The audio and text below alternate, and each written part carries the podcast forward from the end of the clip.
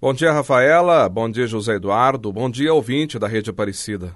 Os avanços tecnológicos potencializaram a velocidade das informações e também a quantidade, levando-nos a certa fadiga na compreensão, análise, compartilhamento.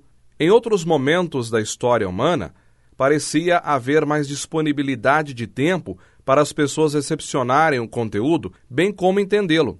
Parecia haver mais preparo das autoridades constituídas antes de falar em público.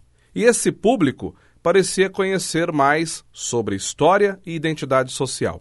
O cenário contemporâneo é bem diferente, e talvez o ritmo acelerado seja incentivador da elaboração apressada de mensagens pouco estruturadas e, consequentemente, arranjadoras de vários níveis equivocados de entendimento.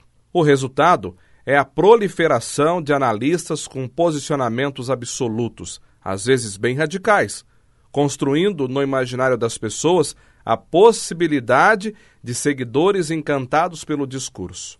E quando o assunto é política, passamos a impressão de sermos os maiores entendedores e nem conhecemos bem o quarteirão onde moramos. Aparecem os grupos que quase não dialogam de forma respeitosa e progressista no sentido do bem comum, da coletividade.